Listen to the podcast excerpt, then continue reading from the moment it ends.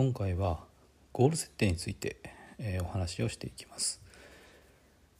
まず、えーどんな状態を手に入れたいのかっ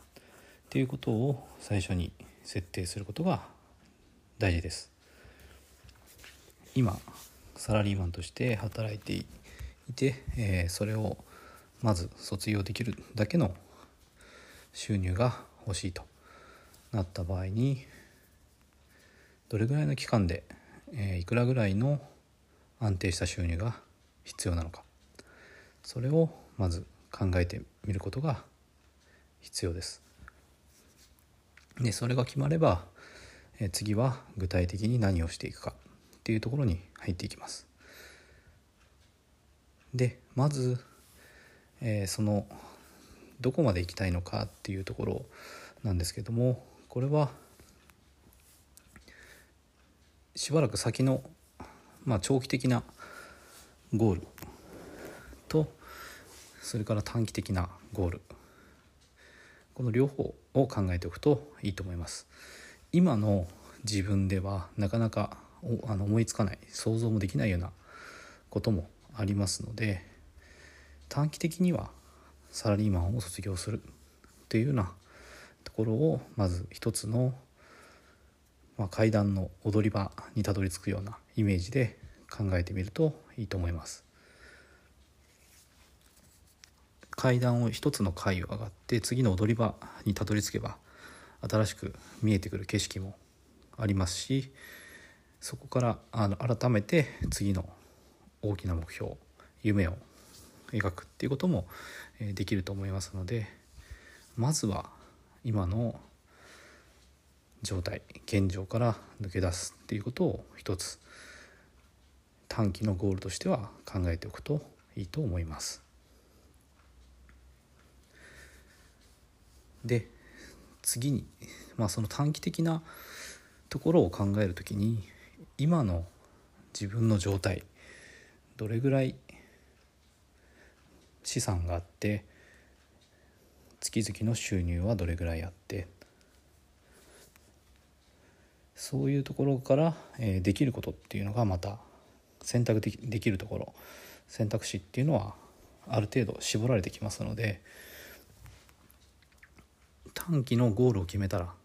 まず次は自分の現状っていうのを把握する必要があります。そこからどんな手を使っていくのかどういう手段でどういう道を歩いていけば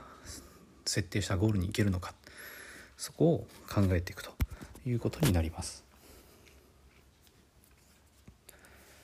で具体的なところは、えこれ今後話していきますけどもやることを手段を決めたら、えそれをしっかりと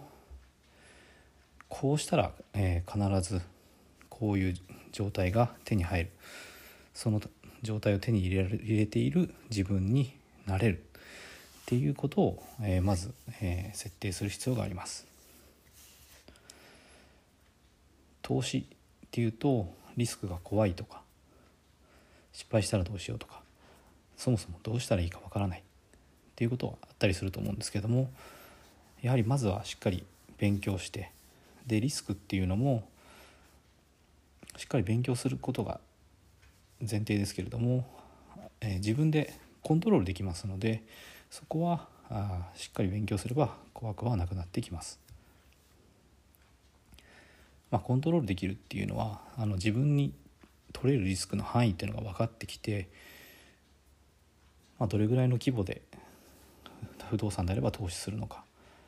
FX であればどれぐらいの資金でどれぐらいの、まあ、証拠金で、えーどれぐどういうトレードをするのかそういうところを決めることになってきます。無理なことさえしなければ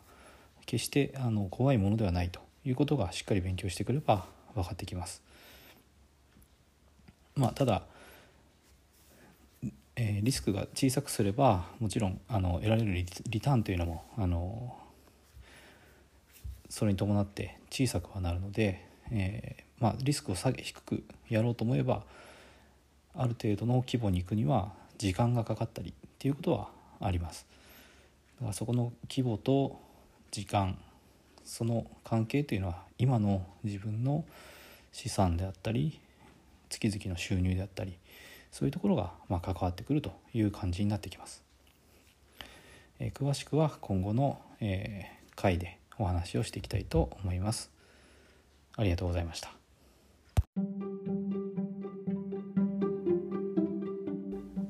最後まで聞いていただいてありがとうございます。チャンネルの説明ページにブログと公式 LINE アットの案内があります。私自身が経済的自由を目指して取り組んでいる不動産投資と FX で得た経験から収益を向上させるための情報を配信しています不動産や FX を始めてみたい方や興味はあるけどやり方がわからないリスクが怖いという方は是非フォローしていただけたら嬉しいです。また無料で使えて利益を出せる FX 自動売買ツールを紹介していますので是非公式 LINE アットにも登録していただけたらと思います。ではまた次の放送でお会いしましょう。